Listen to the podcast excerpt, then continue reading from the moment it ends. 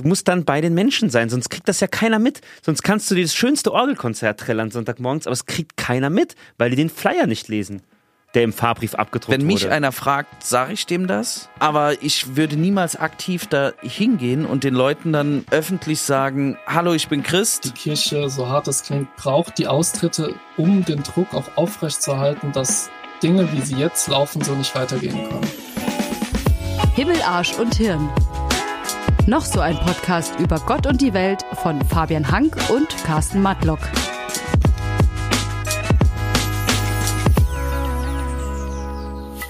Hallo und herzlich willkommen zu einer weiteren neuen Folge Himmel, Arsch und Hirn Podcast. Hallo Fabian. Hallo Carsten. Schön dich zu sehen. Schön dich zu sehen. Du bist ja gar nicht wieder. der Einzige, den ich heute sehe. Nee. Jedenfalls äh, online zugeschaltet haben wir heute unseren allerersten Gast in diesem Podcast. Ja, ein Gast, der schon, der schon länger geplant war, wir es aber irgendwie nicht hingekriegt haben. Jetzt hat's endlich funktioniert. Treuer Fan der ersten Treuer Stunde. der- wir der sagen Erste. ganz, ganz lieb Hallo zu Felix. Hallo Felix. Ja, hallo, danke, dass ich da sein darf. Wir freuen, wir freuen uns, dass es geklappt hat und dass du heute mit uns über äh, ja deinen deinen Dein- Bezug zur Kirche und, und, Und, und Glauben deinen Werdegang, deine Arbeit auf Instagram reden kannst. Ja. Felix Kramm. Vielleicht sagst du den anderen kurz, für die, die dir nicht bei Instagram folgen, äh, wer du eigentlich bist. Ja, genau. äh, Ich bin jetzt nicht so bekannt. Die meisten werden mich nicht kennen wahrscheinlich, aber wenn man mich kennt, ähm, so in dieser christlichen Bubble dann wahrscheinlich Ja. ähm, von meinem Instagram-Account, wie gesagt, felix.kram, wo ich eben so über meinen Glauben schreibe, ähm, über Politik, gesellschaftliche Fragen, Kirchenpolitik, ähm, aber auch so meine Liebe zur Natur, die sich so in den letzten Jahren entwickelt hat. Also alles, was mich so bewegt einfach. Und ähm, genau, da erkennt mich vielleicht in der Bubble jedenfalls der ein oder andere.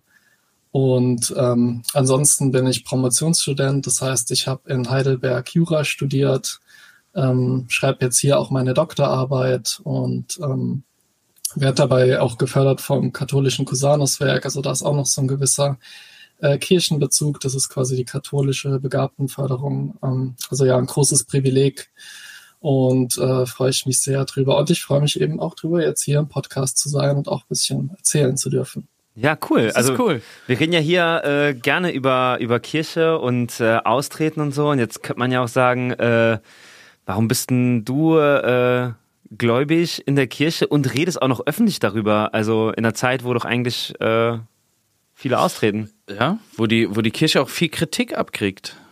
Warum machst du das? Mhm. Ja, so zur Kirche. Ich bin ja auch keiner, der irgendwie der Kirche unkritisch gegenübersteht, sondern ich bin da ja durchaus auch, äh, sehe ich da äh, ja viel Reform- und Verbesserungsbedarf. Äh.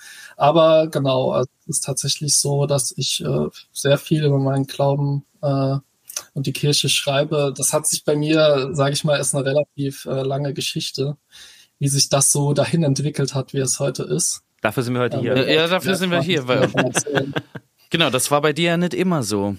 Du, du kommst ja, also so wie ich dich auch kennengelernt habe, du komm, du, du warst ja früher gar nicht so gläubig, wie ich das verstanden habe, wie du jetzt zum Beispiel auf Instagram postest du Bibelstellen und alles.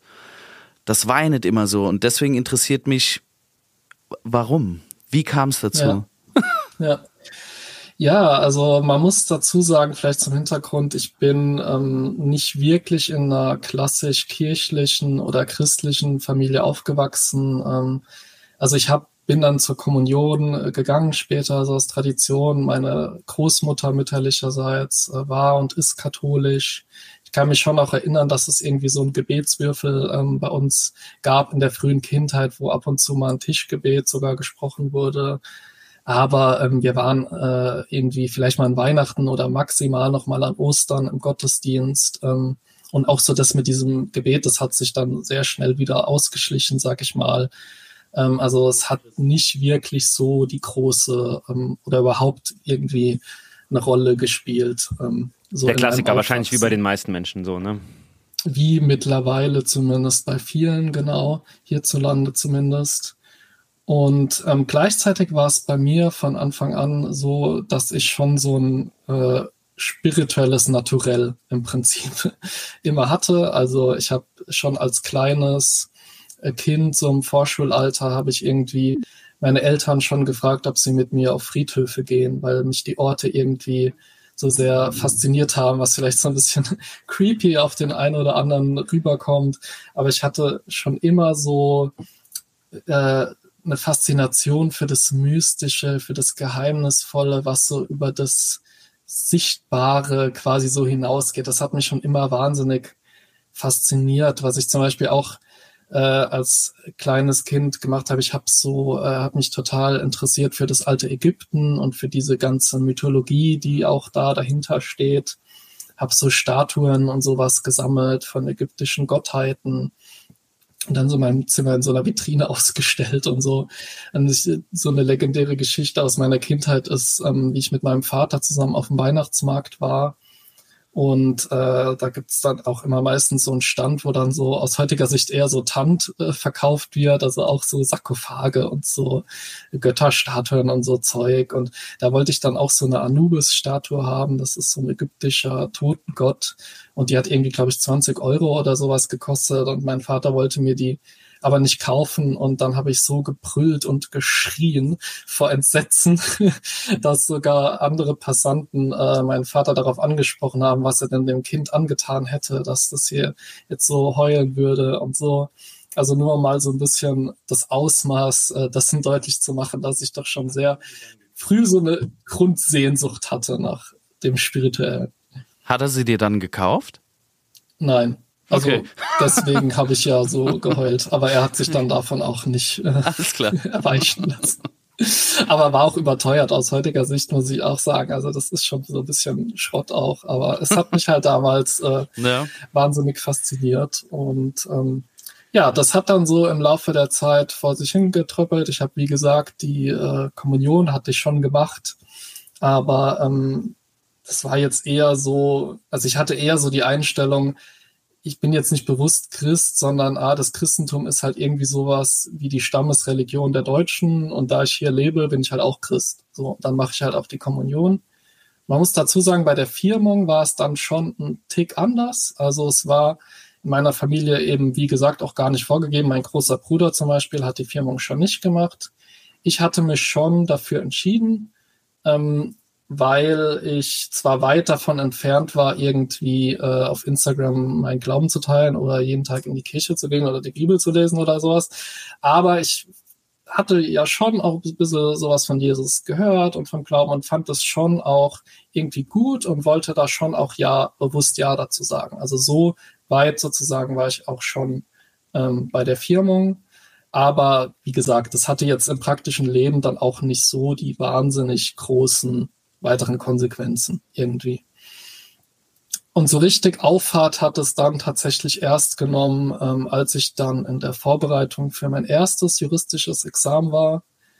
Ähm, falls es Juristen hören oder Leute, die Juristen kennen, es ist so, dass man sich so zwischen ein bis zwei Jahren bereitet man sich auf das erste Examen vor und ähm, man hat man hat davor quasi nichts, man hat keinen Abschluss und wenn man dann durchfällt, hat man eben auch quasi nichts. Also es ist schon ein gewisser Druck ähm, und man muss schon sehr viel lernen und man stellt sich schon sehr so grundsätzliche Fragen. Ist es das wert? Wofür mache ich das überhaupt?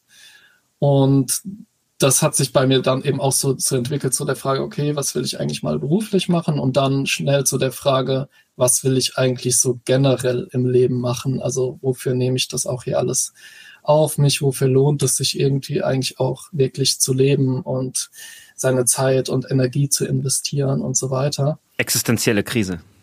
Genau, wie es äh, wahrscheinlich jeder irgendwann dann aus so einem jungen Erwachsenenalter oder auch später hat. Ähm, ich habe zu der Zeit dann auch meine Freundin Marie kennengelernt, die ähm, ganz im Gegensatz zu mir so aus einer typischen äh, Kirchenfamilie kommt. Also sie ist selbst Religionslehrerin, wie du ja auch, Carsten. Ihre Schwester ist Gemeindereferentin, die äh, Mutter hat an einem christlichen Buchladen gearbeitet, der Vater ist Gemeindereferent. Ähm, und da hatte ich schon so was äh, kennengelernt, was ich echt äh, faszinierend fand, weil ich hatte so ein bisschen meine Grundeinstellung war eher so auch im Aufwachsen, naja, ich schaue, wie kann ich möglichst gut mich im Leben verwirklichen? Wie kann ich möglichst gut für mich sowas erreichen, sozusagen? Und bei der Marie und ihrer Familie habe ich so ein bisschen diese Logik kennengelernt, wie, was kann ich heute eigentlich Gutes für die Welt tun? Und wie kann ich mein Leben so leben, dass es auch einen Mehrwert so für andere bringt? Also so diese selbstverständliche Nächstenliebe. Mhm. Und das hat mich schon wahnsinnig fasziniert, auch wie die ähm, Marie selbst so mich dann auch im Laufe der Zeit geliebt hat. Also ähm, ich sag mal so, den Großteil meines Lebens hatte ich so das Gefühl, war ich jetzt nicht so wahnsinnig irgendwie äh, attraktiv oder so oder inter interessant für mhm. Frauen und habe dann schon gemerkt, ah ja, okay, wenn ich so ein bisschen ins Fitnessstudio gehe oder wenn ich auch erfolgreich bin, in Anführungszeichen, also halt Jura in Heidelberg studiere und ganz gutes Abi gemacht, dass ich schon gemerkt habe, ah, okay, das weckt dann schon so mehr Interesse auch so bei Frauen. Und bei der Marie habe ich einfach gemerkt, der ist es wirklich völlig egal. Also die liebt und nimmt mich einfach genauso an, wie ich bin. Der wäre es wahrscheinlich äh, sogar am liebsten, wenn ich irgendwie arbeitslos bin und auch nicht ins Fitnessstudio gehe oder sonst was, und sondern einfach möglichst viel Zeit äh, bei ihr verbringe. Und hatte, das war schon für mich auch wieder so ein, das ist irgendwie so eben nicht so diese Logik der Welt quasi schon, sondern so diese Logik des Reiches Gottes von dieser wirklich bedingungslosen Liebe und Annahme.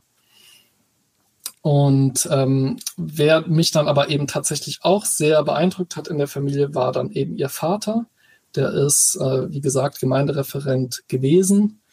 Warum gewesen? Er hat ähm, relativ kurz dann auch, ne, also wo wir noch gar nicht so lange zusammen waren, Marie und ich, hat er dann, ist er schwer an Krebs erkrankt, ist dann auch relativ kurze Zeit später ähm, daran verstorben und ich habe so in dieser frischen Beziehung halt diesen ganzen Weg des Sterbens und äh, Leidens quasi auch mitgemacht. Das haben ihn viele Leute im Krankenhaus besucht und dann ähm, als auch die Beerdigung dann war in der Kirche, war die Kirche wirklich voller als an Weihnachten.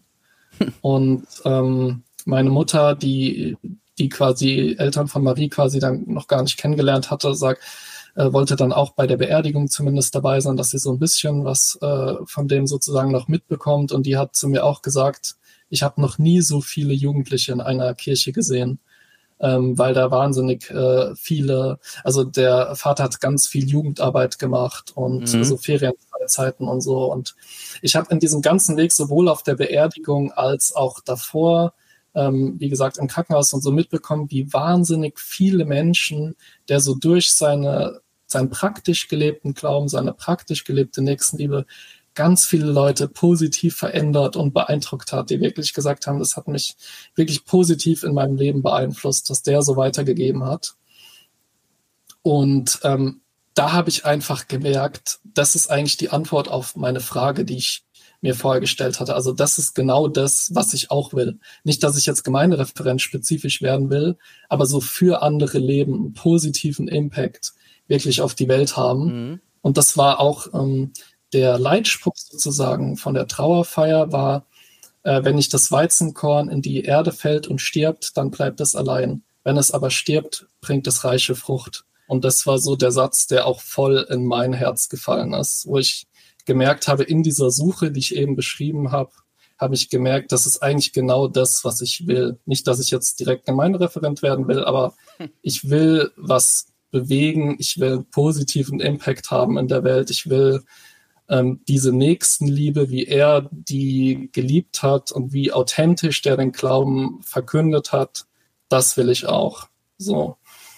Ich habe Gänsehaut vom Erzählen. Ähm, ja. Das klingt, klingt echt schön. Ja, ich höre gern zu. Und das war wirklich so äh, das Ereignis oder die Zeit in der Kombination, die mich massiv geprägt hat, dass ich dann ähm, mich intensiv mit dem Glauben auseinandergesetzt habe. Ich habe dann angefangen, die Bibel zu lesen habe die innerhalb von einem Jahr äh, von vorne bis hinten komplett durchgelesen. Äh, Bücher gelesen. Was mich zum Beispiel auch super äh, geprägt hat, war ähm, das Buch von Christopher Schacht mit 50 Euro um die Welt. Ähm, wo er so eine Weltreise macht und da zum Glauben findet. Und dadurch habe ich so ein bisschen tatsächlich gar nicht die katholische Welt, sondern so diese freikirchliche Welt kennengelernt, weil der eher an dieser Schiene unterwegs ist. Und das, muss ich sagen, war für mich aber auch wirklich eine Offenbarung, weil ich mal gesehen habe, dass Kirche auch ganz anders sein kann, als ich sie kenne. Mhm. Also heute sehe ich auch einiges kritisch in Freikirchen, aber zumindest so von der Formsache, wie modern die Musik ist, wie modern die Gottesdienste sind, ähm, wie authentisch im Alltag das gelebt wird, wie erfolgreich übrigens auch Christentum weltweit ist. Ich dachte immer, das ist nur so eine sterbende Sache und die, die so dabei sind, verwalten quasi noch so den Untergang, aber Christentum boomt weltweit in, in Afrika, in Asien, in Südamerika, äh, lassen sich äh, tagtäglich tausende Leute taufen, es werden immer mehr. Also es ist wirklich auch eine wahnsinnig wachsende Bewegung. Und Carsten, wie du ja auch gesagt hast, das Bedürfnis nach Spiritualität ist auch in Deutschland massiv da. Das merke ich auch. Also es ist oft die Kirche, an der sich die Leute stören, aber das spirituelle Bedürfnis sogar auch oft im christlichen Bereich, also dass sie irgendwie Jesus faszinierend finden, das ist stark verbreitet und ähm, das hat mir auch nochmal so diesen Anstoß gegeben, da einmal selbst weiter nachzuforschen und das dann letzten Endes auch selbst irgendwie bekannter zu machen und davon zu erzählen. Mhm. Und das ist dann die Idee hinter deinem Instagram-Account auch so ein bisschen? Ja, der, die Idee hinter meinem Instagram-Account ist, dass es einfach mir wahnsinnig Spaß macht, über die ganzen Glaubens- und spirituellen Fragen selbst nachzudenken. Und ich irgendwie mal so eine Plattform gebraucht habe, wo ich das auch mal äh, teilen kann oder wo ich so dachte, es gibt doch bestimmt auch andere, die das interessiert. Und ähm, wo man darüber ins Gespräch kommen kann und so. Und äh, die vielleicht auch ein anderes Bild von Kirche vermitteln als das, was ja auch ich die meiste Zeit hatte, dass es halt irgendwie, es ist aussterbend, es ist langweilig, es ist konservativ.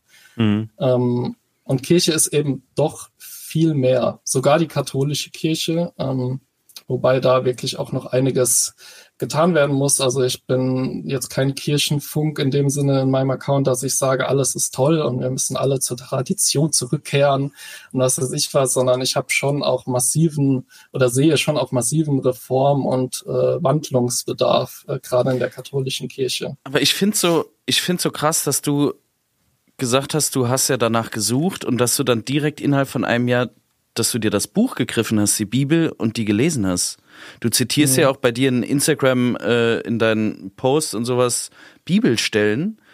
Also ja. du bist ja direkt aufs Ganze gegangen. Das, wie alt bist du? Jetzt bin ich 30 mittlerweile. 30, schon. also die Leute, die ich kenne, die auch spirituell sind, von denen hat keiner die Bibel gelesen, von denen hat denkt, also denen ist das dann auch teilweise zu viel.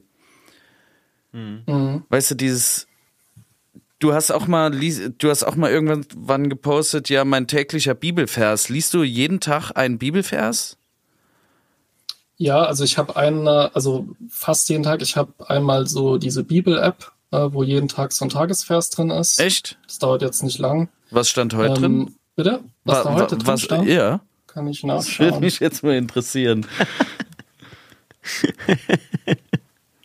Aber es ist ja witzig, dass du davon fasziniert bist, ne? Äh, äh ja, ich, ich wäre ja, wär halt nie auf die Idee gekommen, dass Aber ich. Aber es ist eine systematische Herangehensweise, oder? Passt in gewisser Weise sogar zu dem, was ich gerade erzählt habe. Echt? Ich lese mal vor, Lukas Kapitel 11, Vers 13. Neue Genfer Übersetzung ist es jetzt.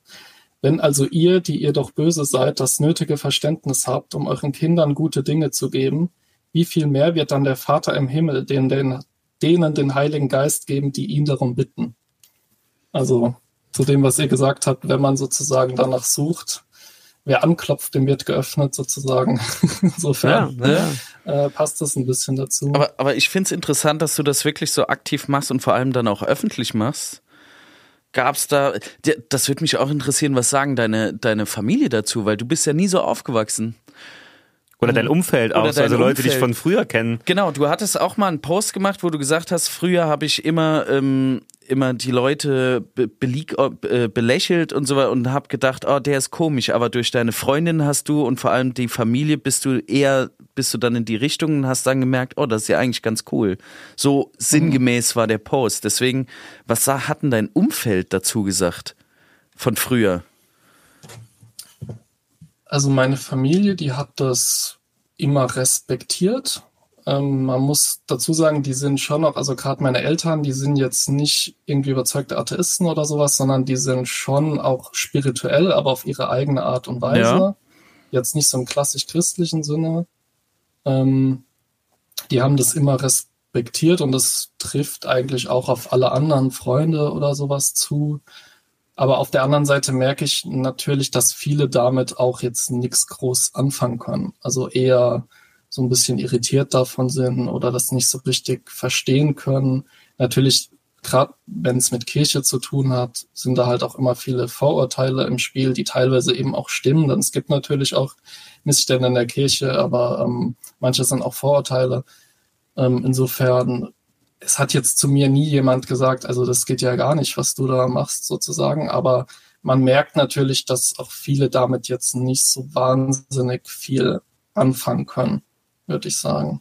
Was mich interessieren würde, ist so, ähm, wie dein, wie jetzt so dein Verhältnis zu Institutionen eigentlich ist, so gerade, weil im Prinzip das, was du sagst, ne, so geht's mir auch.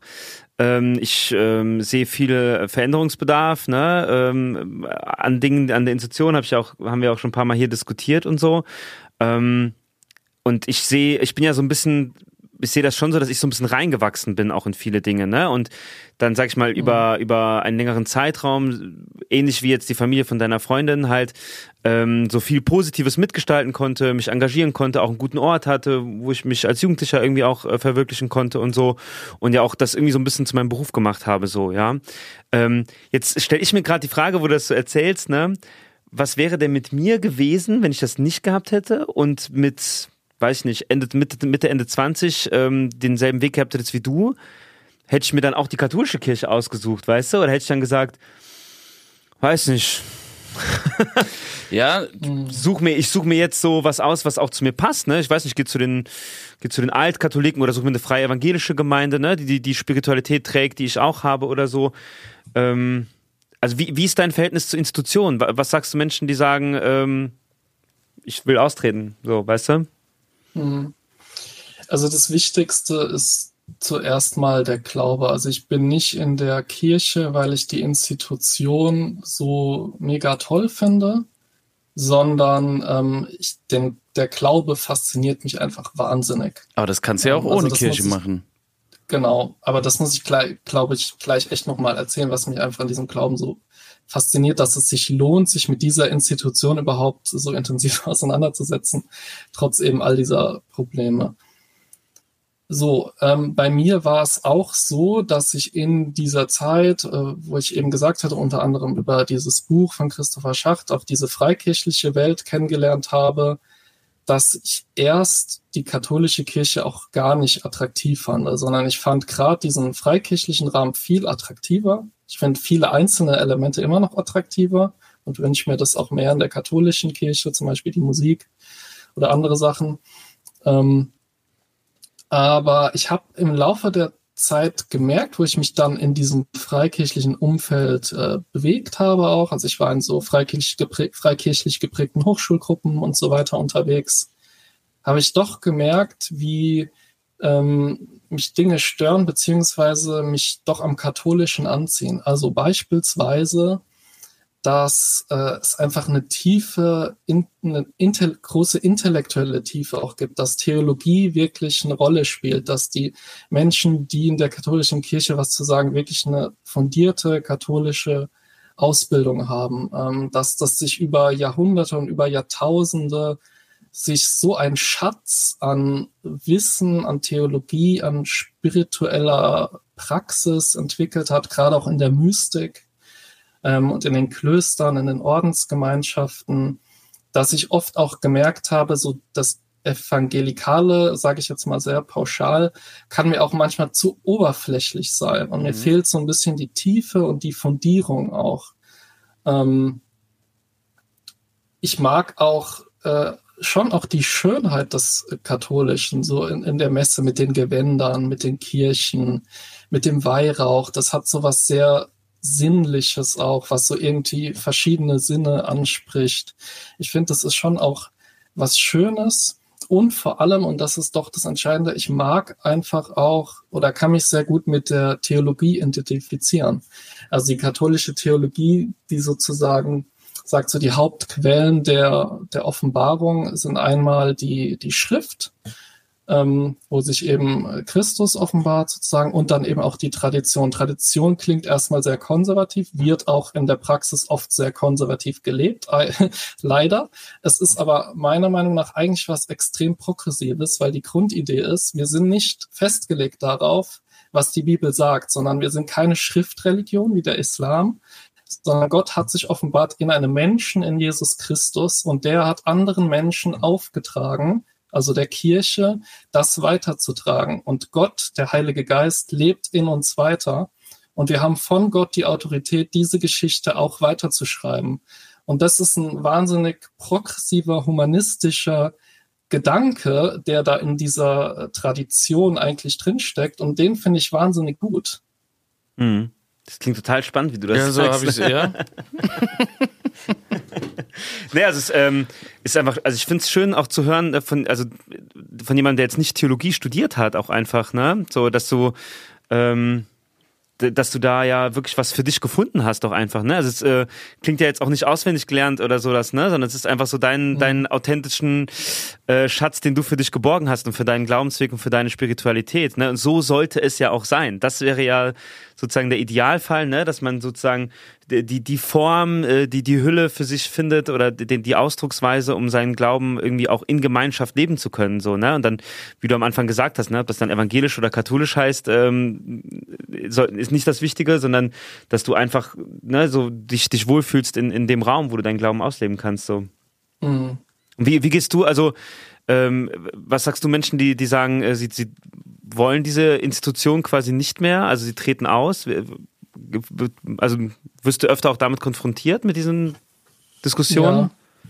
Ja, ja definitiv. Ähm, und ich kann das absolut verstehen. Also ich würde das niemandem absprechen oder würde versuchen, ihn irgendwie davon abzubringen. Erstens mal einfach auch aus ganz pragmatischen Gründen, weil ich glaube ich, die Kirche, so hart es klingt, braucht gewisse Austritte, also die katholische Kirche meine ich jetzt in dem Fall, mhm. braucht die Austritte, um den Druck auch aufrechtzuerhalten, dass Dinge, wie sie jetzt laufen, so nicht weitergehen können. Und es ist leider Gottes so, dass wenn nicht an der Geldschraube durch die Austritte gedreht wird, dass es, glaube ich, nicht ankommt. Und deswegen braucht das leider auch in einem gewissen Ausmaß wahrscheinlich die Austritte. Das ist das eine. Das zweite ist, ähm, ich kann es natürlich verstehen, wenn man von der Kirche verletzt wird oder wenn man einfach auch damit nichts anfangen kann. Ich sage ja selbst, dass viele Formate überhaupt nicht ansprechend sind. Ähm, und deswegen kann ich es total verstehen, wenn man entweder in einer anderen Kirche sich wohler fühlt oder auch gar nicht.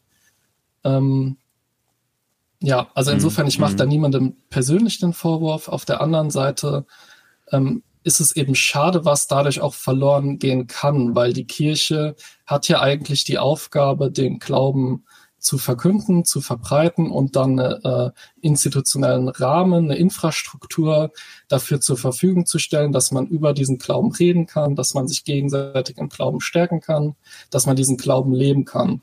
Und ich glaube, das ist eine große Bereicherung und das wünsche ich einfach auch jedem Menschen, dass er irgendeinen Weg findet, diese Bereicherung auch für sich zu finden. Mhm. Insofern würde ich bei jemandem schon auch ähm, irgendwie fragen, wie will er denn seine Spiritualität leben oder wie könnte es bei ihm oder bei ihr Wege geben, das zu machen. Also das würde ich schon auch äh, fragen, weil ich bin schon davon überzeugt, dass es eine Bereicherung ist und ähm, dass man auch seinen Teil dazu beitragen sollte im Optimalfall, dass es auch für einen selbst und für andere eben auch zur Bereicherung wird.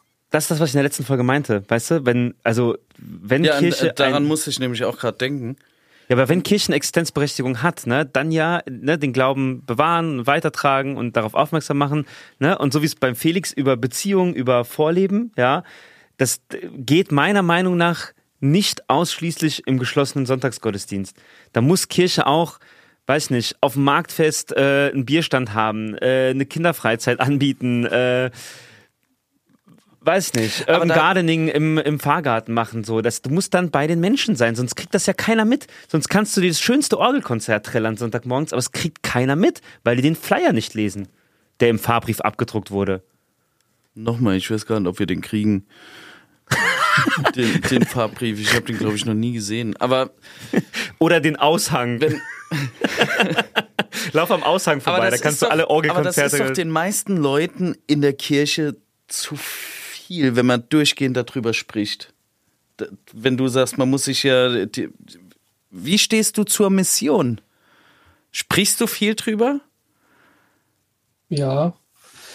Mission hei heißt in einem modernen Verständnis oder auch in dem ursprünglichen Verständnis, wie es eigentlich, würde ich sagen, gemeint ist, nicht Leuten etwas überzustülpen, weil dann bringt es auch nichts, oder sie gar dazu zu zwingen, irgendwas anzunehmen, weil dann ist es gar keine echte Annahme, sondern Mission heißt eigentlich ähm, einzuladen zu dem, was man im eigenen Leben erfahren hat, was das eigene Leben erfüllt und reich macht.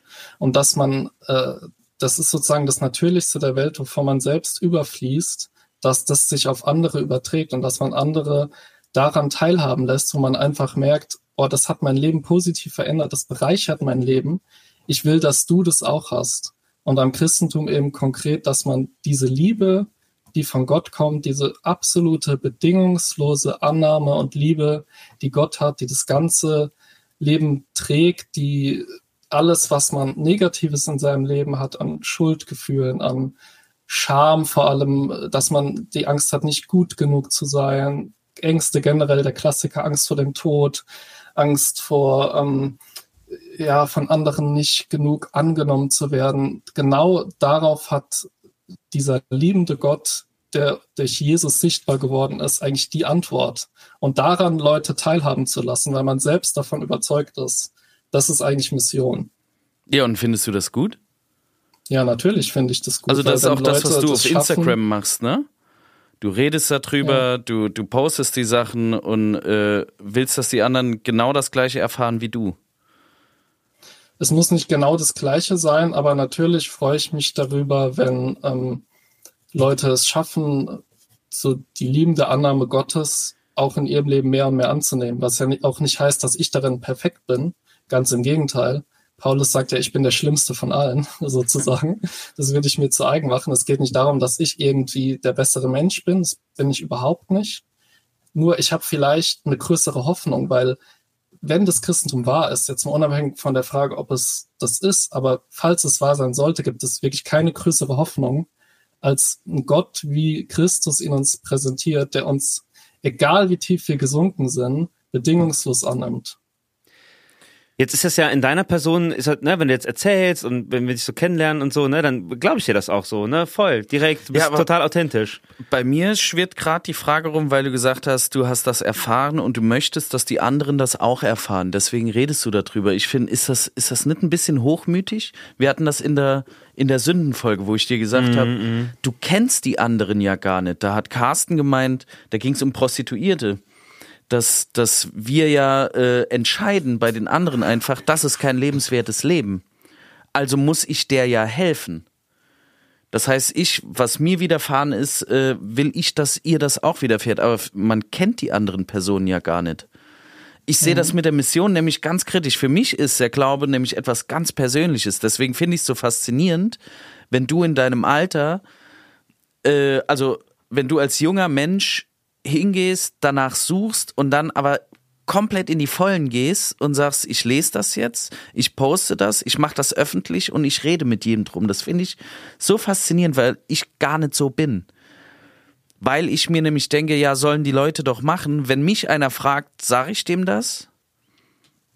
Aber ich würde niemals aktiv da hingehen und den Leuten dann öffentlich sagen, hallo, ich bin Christ, ich, ich mache das so und so. Weißt du, was ich meine? Mhm. Ist das dann nicht, weiß nicht, Hochmut ist vielleicht das falsche Übergriffig, du Wort. findest das übergriffig. Über, übergriffig, ja.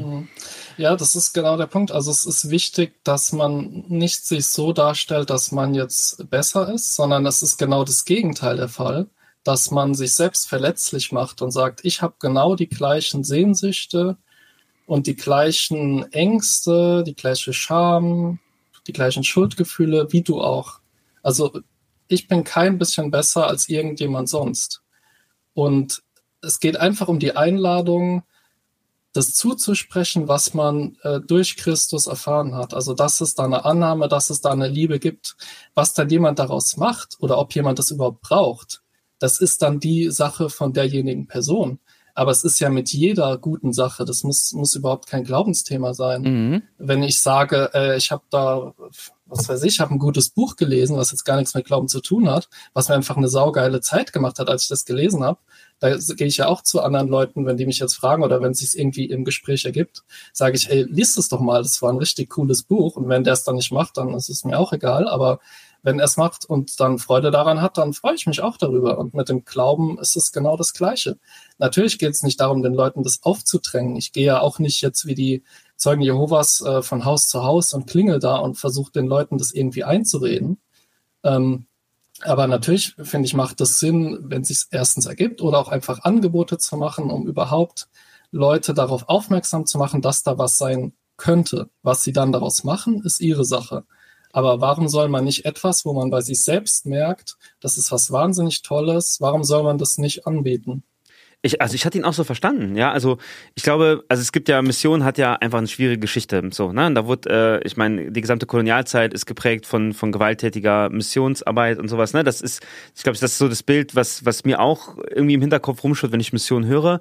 Aber ich hatte jetzt Felix auch nicht so verstanden, dass er ähm, aktiv auf Menschen zugeht und versucht, ganz viele Christenfollower zu gewinnen, so, sondern ähm, so wie er sein Leben lebt, macht er halt deutlich, dass er das in einem Rahmen macht. Ne? Und der Rahmen ist für ihn halt äh, das, der, der christliche, äh, die Hoffnungsbotschaft äh, Jesu Christi so und er lebt sein Leben so, ja. Und ähm, es wird automatisch passieren, dass Menschen darauf aufmerksam werden, auch unabhängig von Social Media, ja, so. Ähm, und und dadurch dann ja auch beeinflusst werden, ja, so in, im Sinne von, dass sie sich darauf einlassen äh, oder dieses Glaubensbeispiel halt einfach sehen, sag ich mal so ohne, äh, und ich, also ich würde sogar sagen, wenn wir das ein bisschen auf Kirche übertragen, ja, dann wäre es das Thema, was wir ja immer betonen, machen, anstatt auch nur drüber zu labern. Es wäre ja cool, wenn, wenn Kirche einfach in den Orten, wo sie noch irgendwie eine Präsenz hat und, und Personal hat und so, äh, einfach dadurch, durch das, was sie tut, zeigt, dass sie christlich ist. Oder dass das, was sie tut, einfach in einem christlichen Rahmen präsentiert und sagt, ähm, Natürlich sammeln wir Lebensmittelspenden, weil Nächstenliebe und so weiter. Ja, so, aber das wäre für mich wichtig, dass man, dass man erkennt, dass es noch eine christliche Kirche in den Dörfern gibt. Wenn du so durchfährst, sehe ich, also mit meinem kritischen Blick, ne, ich sehe ich sehe das Gebäude, ich sehe den Aushang mit dem Sonntagsgottesdienst, aber ich sehe nicht, dass, dass Orte äh, oder Gemeinden ähm, die Ortschaften christlich prägen. Ja. Oder? Es gibt ja auch, also der heilige Franziskus war das, glaube ich, der auch gesagt hat. Vögeln gepredigt äh, hat. Genau. Und der hat, äh, meine ich, auch gesagt, oder das war jemand anderes, ich meine, es war er, ähm, verkündet Christus mit allem, was ihr habt, notfalls auch mit Worten. Also notfalls nur mit Worten. Also das Hauptding ist eigentlich die Liebe sozusagen, dass man gelebte Nächstenliebe äh, lebt. Das war ja im Übrigen auch bei mir das, was mich überzeugt hat, bei, bei Maries Familie. Äh, die sind gar nicht so die großen Theoretiker, sag ich mal. Was, das ist eher so mein Ding. Mhm. Ähm, bei denen ist tatsächlich auch so diese gelebte äh, Nächstenliebe ja. quasi. Das heißt. Ich hatte auch, das fand ich auch super passend. Ich hatte jetzt vor dem Podcast ähm, hatte ich auch mal eine, die Bibel einfach so zufällig aufgeschlagen und dachte, ich schau mal, ob es irgendeinen wertvollen Impuls gibt oder so für den Podcast. Das wird mir nie passieren, so die Bibel zufällig aufschlagen. Ne? Das wird mir nie passieren. Ja, das setzt schon mal voraus, dass man halt eine Bibel auch da liegen hat, zum Beispiel. Ja, ja. ja. Das sind so Kleinigkeiten, wie man sowas sozusagen auch sich dafür öffnen kann. Und das war wirklich passend, weil was ich dann tatsächlich zufällig aufgeschlagen habe, war das hohe Lied der Liebe, was irgendwie jeder von Hochzeiten Hochzeit, kennt. Ne? Ist das ja. hier Brief an die Korinther? ist, schon dadurch leider. Ja, ja. Aber es ist meiner Meinung nach eigentlich wirklich der großartigste Text der ganzen Menschheitsgeschichte. Das meine ich nicht, also das meine ich wirklich ernst. Mhm. Und der passt auch so gut zu dem, was wir eben besprochen haben. Ich weiß nicht, soll ich den einfach mal Ja, vorlesen? hau raus, klar. Ja, mach mal. Zufälligerweise so. eine Bibel da liegen.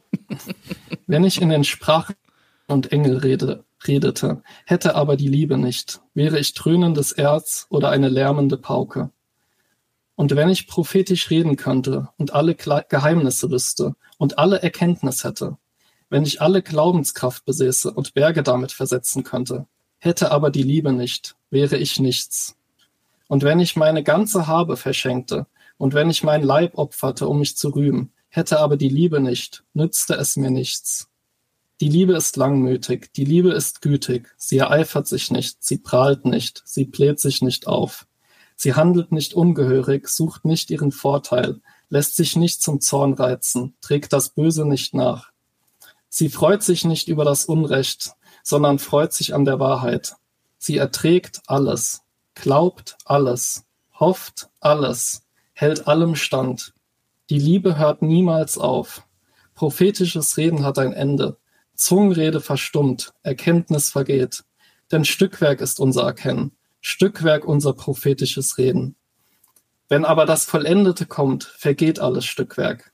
Als ich ein Kind war, redete ich wie ein Kind, dachte wie ein Kind und urteilte wie ein Kind. Als ich ein Mann wurde, legte ich ab, was Kind an mir war. Jetzt schauen wir in einen Spiegel und sehen nur rätselhafte Umrisse. Dann aber schauen wir von Angesicht zu Angesicht. Jetzt ist mein Erkennen Stückwerk. Dann aber werde ich durch und durch erkennen, so wie ich auch durch und durch erkannt worden bin. Für jetzt bleiben Glaube, Hoffnung, Liebe, diese drei. Doch am größten unter ihnen ist die Liebe. Und das ist einfach Amen. so, das hatte ich auch mal in einem Instagram-Beitrag geschrieben. Das ist doch wirklich so der größte Plot-Twist der Religionsgeschichte, dass dieser größte Guru des christlichen Glaubens, Paulus, der erste Theologe, der erste größte, äh, größte Missionar, da würde man doch erwarten, der sagt natürlich, ist der Glaube das Wichtigste. Der sagt, der Glaube ist eigentlich zweitrangig. Das Größte ist die Liebe.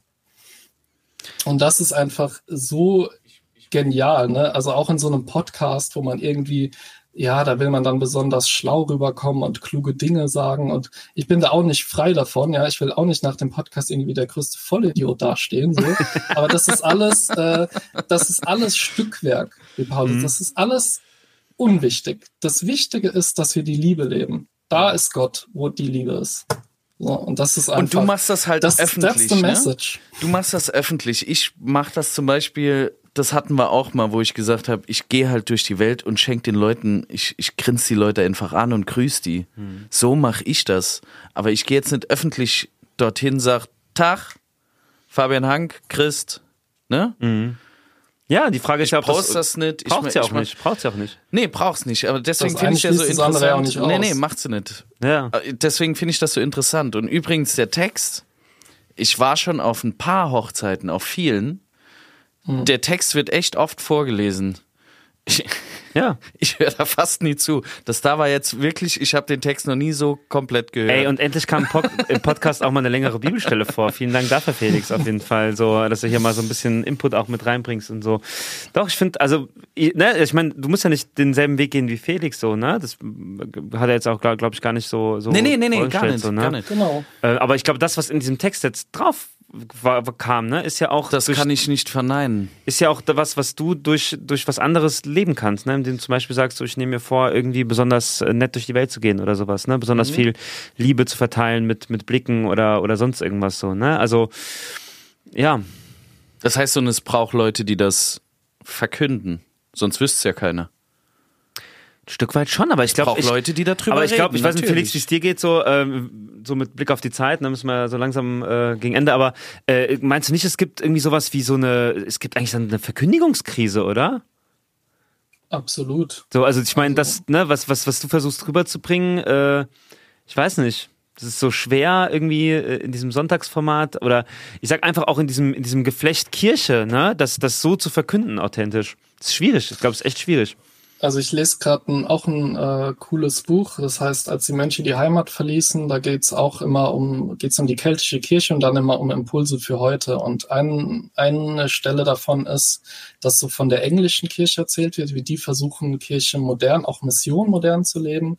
Und die unterscheiden so drei Arten von Kirche. Das eine ist die, ähm, die äh, Komm-Struktur. Das bedeutet, Kirche sagt, komm zu uns, wir machen irgendeinen Gottesdienst und wir machen im Idealfall mindestens mal äh, attraktive Angebote, dass die Leute zu dir kommen. Das ist schon bei den meisten Kirchen nicht der Fall, weil die Angebote nicht attraktiv sind und weil überhaupt nicht überlegt wird, wie können wir es so gestalten, dass die Leute äh, auch von außen kommen. Aber das ist nur die unterste Stufe. Die zweite Stufe ist dann die G-Struktur. Das heißt, ich gehe zu den Leuten hin und mache sozusagen Werbung für die Kirche. Also was weiß ich, habe ich gesehen bei Ecclesia Frankfurt, so eine Freikirche, die machen dann so ein Surf the City. Das heißt, die verteilen Kaffee umsonst in der Stadt und sagen, hey, komm doch in unsere Kirche.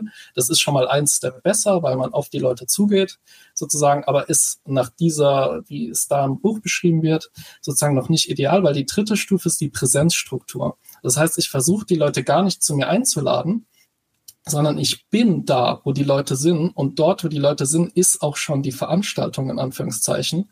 Das heißt, ich mache beispielsweise, was weiß ich, ein Café auf, das einfach für alle offen ist und wo man auch, wo nicht immer irgendein Gottesdienst ist, sondern wo man einfach kommen kann, wo dann aber engagierte Christen irgendwie auch da sind und äh, wo man dann einfach mit denen ins Gespräch kommt, wo Leuten was Gutes getan wird und wo man dann auch sagen kann, hey, am Sonntag ist hier zum Beispiel auch Gottesdienst oder so, aber wo einfach Kirche direkt da ist, wo die Leute sind und nicht erst einladen muss. Ja. Und das ist, glaube ich, Das der. Weg, wie man Verkündigung modernisieren Ja. könnte.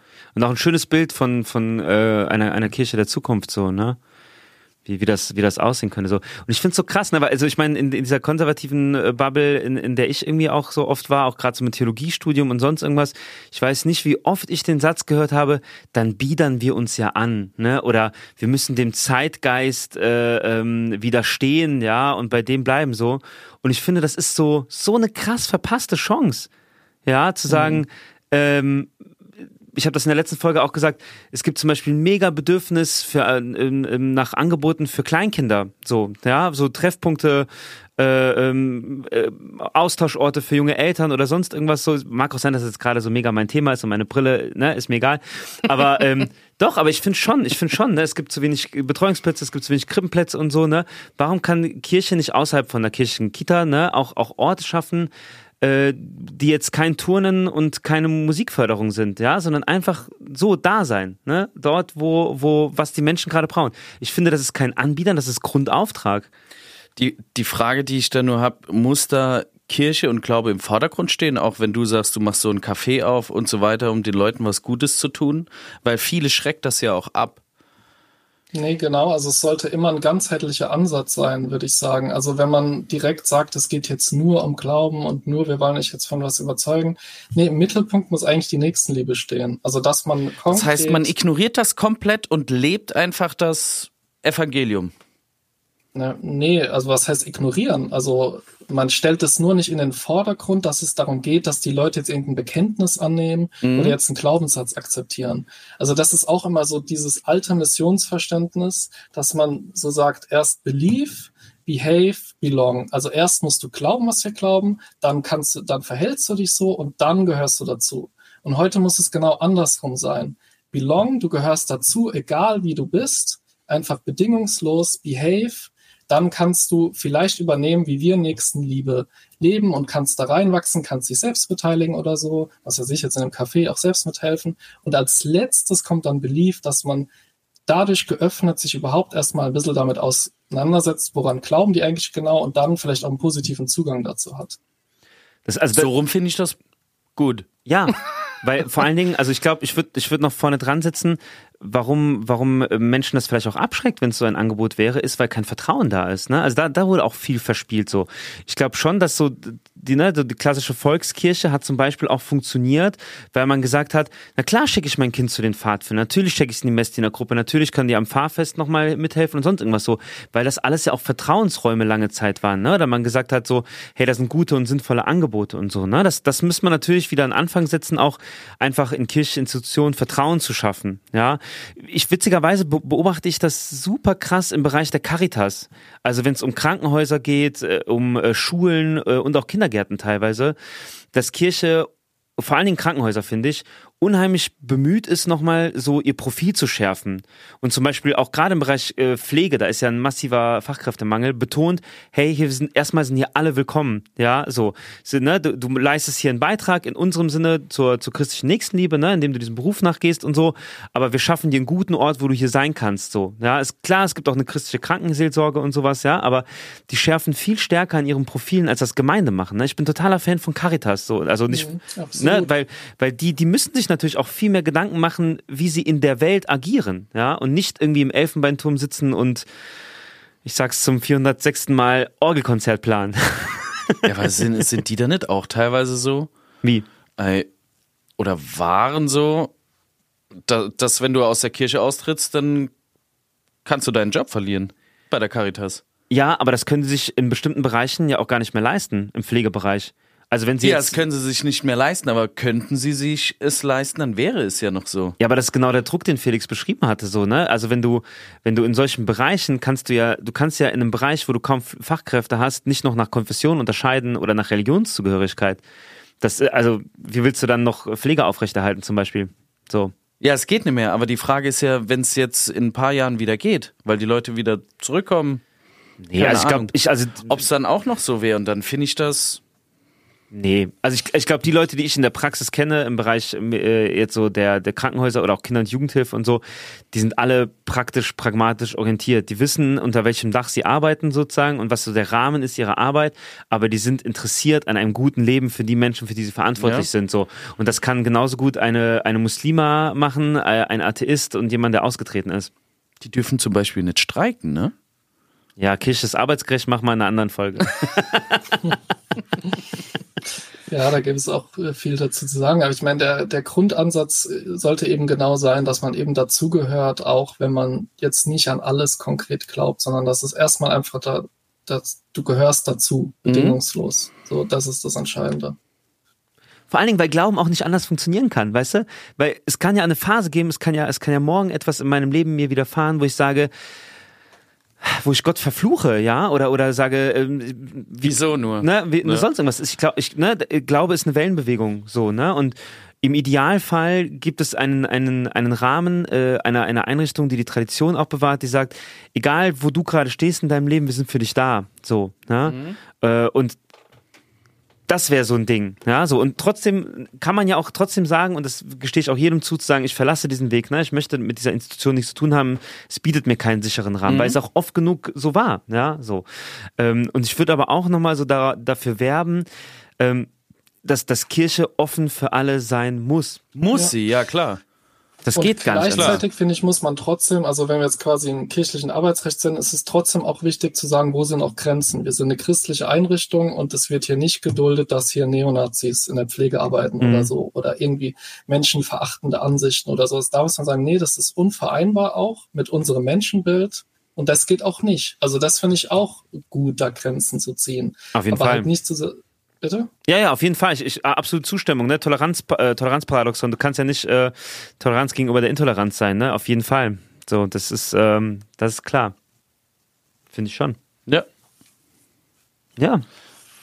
Dann noch Gut. vielleicht, du hast ja auch, das finde ich interessant, Christsein mit, äh, dass das ein politisches Statement ist, gleichgesetzt. Das finde ich interessant. Wenn ich sage, ich bin Christ, dann ist das eigentlich eine politische Haltung, die ich habe. Ja, also zumindest ist sie teilweise politisch, weil natürlich, ähm, wenn man sich mit dem identifiziert und dem nachfolgt, was Jesus vorgelebt hat, also für die Ausgegrenzten, für die Armen, für die Kranken, für die Behinderten, für die ähm, ja irgendwie an den Rand gedrängten, Ja, es war ein Linker. äh, dann ist das automatisch politisch, weil das hat natürlich auch mit Sozialpolitik zu tun, das hat mit Klimapolitik zu tun, das hat mit Antidiskriminierungsfragen zu tun. Ähm, also man, kann natürlich das in verschiedenen Parteien leben, aber es ist, sind hochpolitische Fragen, die damit zusammenhängen. Und man muss auch Grenzen ziehen und sagen, es gibt auch politische Anschauungen. Damit meine ich insbesondere so Menschenverachtung, wie es eben in der AfD einfach ähm, die DNA quasi dieser Partei ist, dass man schon auch sagen muss, das ist mit dem christlichen Glauben nicht vereinbar. Das ist nicht vereinbar, nee. Da gibt's ja auch hier die Evangelikalen in in den USA, die Bibelstellen streichen wollen, weil ihnen Jesus zu links ist. Ein Teil, ein Teil der Evangelikalen. Ein, ein Teil der. Evangelikalen, ja. Die dann äh, auch aus, ich glaube auch aus äh, Evangelien und Paulusbriefen und so weiter. Ja, da ging es um, um, um, insbesondere um die Feindesliebe. Da haben wir auch eine Folge zu gemacht. ja, auch ne? um die Äh, Feindesliebe. Stimmt, von der Bergpredigt. Darum ging es äh, hauptsächlich, ja, ne, dass Jesus quasi die, ähm, die, Die andere Backe Ge- nicht hinhalten die. Gewaltspirale durchbrechen will und das finden sie nicht gut sozusagen so, ja. Aber das sind, also für mich sind das so ex extremistische ähm, ähm, Auslegungen, ne, sozusagen, äh, gegen die wir uns auch wehren müssen, äh, die, die nicht eine, eine Mehrheit repräsentieren.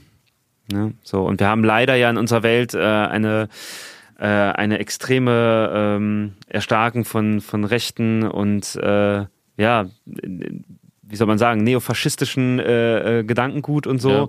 Und ich glaube, auch da brauchen wir ein wehrhaftes Christentum, ja. Und Christentum darf nicht dafür missbraucht werden, äh, menschenverachtende Ideologie zu rechtfertigen. Genau. Genau. Genau, Deswegen fand ich ist so immer- wichtig. Vor allem das ist immer der größte Stachel im Fleisch der Evangelikalen oder der Rechtsevangelikalen, dass man eben nicht sagt, ah ja, wir sind die böse Welt, wir sind die Atheisten, wir glauben eh nicht dran, sondern so wie er das Christentum versteht, verstehen wir das ganz anders. Gerade das, worauf ihr euch beruft, Jesus, die Bibel, sagt genau das Gegenteil von eurem menschenverachtenden Zeug, sozusagen. Und das ist auch das, was die am meisten aufregt und genau deswegen muss man es machen. Ja. Ja, Das finde ich gut und genau deswegen machst du das. ja. Ich bin, äh, finde das sehr gut, dass du das auch öffentlich machst, einfach um da auch äh, ein bisschen eine Gegenstimme zu bilden. Ja. Cool. Sind wir am Ende oder was? Wir sind 58 Minuten, ja. Hey, das ist doch voll gut, oder? Ja, man, die, die, ja. Ja, Habt ihr noch was? Habt ihr noch was? Felix, hast du noch was? Ich habe nix. Ich habe dir sehr gern zugehört, weil ich Ach, dir das, ich, super ich spannend. fand das halt super interessant. Auf jeden Fall. Nee, also deine, deine, ganze Lebensgeschichte, aber auch mit dem jetzt, äh, wo wir am Ende nochmal so äh, jetzt über, über die Zukunft von Kirche eigentlich fast so ein bisschen äh, drangekommen sind, ne? Finde ich, finde ich sehr, sehr spannend. Vielleicht schlage ich zum Abschluss doch nochmal die Brücke zu meiner Anfangszeit mit den ägyptischen Göttern und so und was mich so am Christentum fasziniert hat. Ja, gerne. Weil so- diese klassische Göttervorstellung ja auch aus der römischen oder germanischen Mythologie oder griechischen oder so, ja immer ja Gott, das sind so diese starken, muskelbepackten Herkules-Männer, die halt so Übermenschen sind sozusagen. Und dieser Gekreuzigte ist einfach so die absolute Umkehrung davon. Also ich fand so dieses Symbol des Kreuzes schon immer so wahnsinnig faszinierend, der ja nach so diesen normalen menschlich-weltlichen Maßstäben ja komplett gescheitert ist. Gedemütigt, geschunden, dann auch gestorben, ähm, also wirklich an den Boden geworfen und trotzdem ist das das Symbol zum Christentum geworden, weil dieser Gekreuzigte eben gesagt hat zu seinen Peinigern, Vater, vergib ihnen, denn sie wissen nicht, was sie tun. Also der hat seinen Peinigern im Moment der Peinigung nicht nur vergeben, er hat sogar noch Gründe geliefert, warum die Vergebung noch äh, sozusagen angemessen wäre, weil sie nicht wissen, was sie tun. Also unvorsätzlich gehandelt haben, sozusagen, würde man juristisch sagen. Und das ist, das, offen, das offenbart so eine absolute Liebe, so einen göttlichen Raum der Liebe in dir, der nicht zerstört werden kann, selbst wenn du körperlich komplett zerstört wirst. Und das ist auch, und, und gleichzeitig zeigt das natürlich die Liebe Gottes für uns. Also selbst wenn wir ihn selbst kreuzigen und ans Kreuz schlagen durch unsere Taten sozusagen, selbst dann sagt er noch, vergib ihn. Also das ist so ähm, entgegen jedweder menschlichen Logik. auch. Also das muss man sich erstmal ausdenken. So. Hm. Und das finde ich so faszinierend. Also das ist einfach so die genialste Botschaft der Welt, meiner Meinung nach. Und deswegen mache ich diesen Insta, also das ist der Hauptgrund, warum ich ähm, mein Glauben auf Instagram teile, weil ich einfach diese Botschaft so genial finde. Ich finde es auch sehr schön, wie du darüber sprichst. Eigentlich könnte unser ewiges Schlusswort immer sein, mehr Liebe. Ja. Das haben wir auch schon öfter gesagt an jeder, am Ende jeder Folge.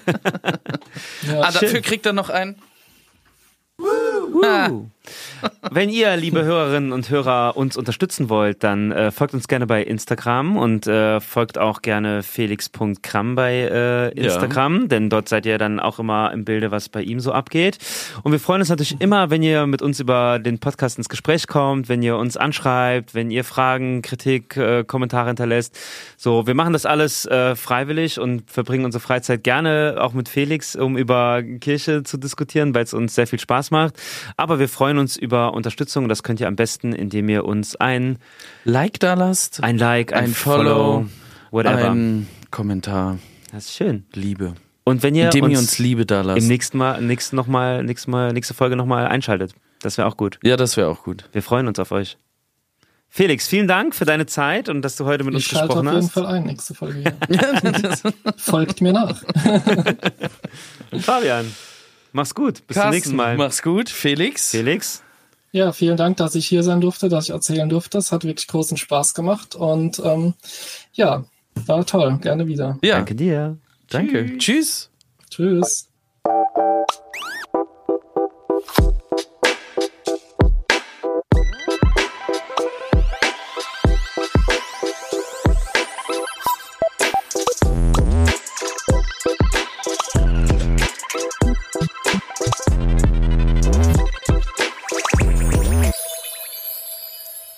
Dieser Podcast ist Teil des Ruach Jetzt Netzwerks.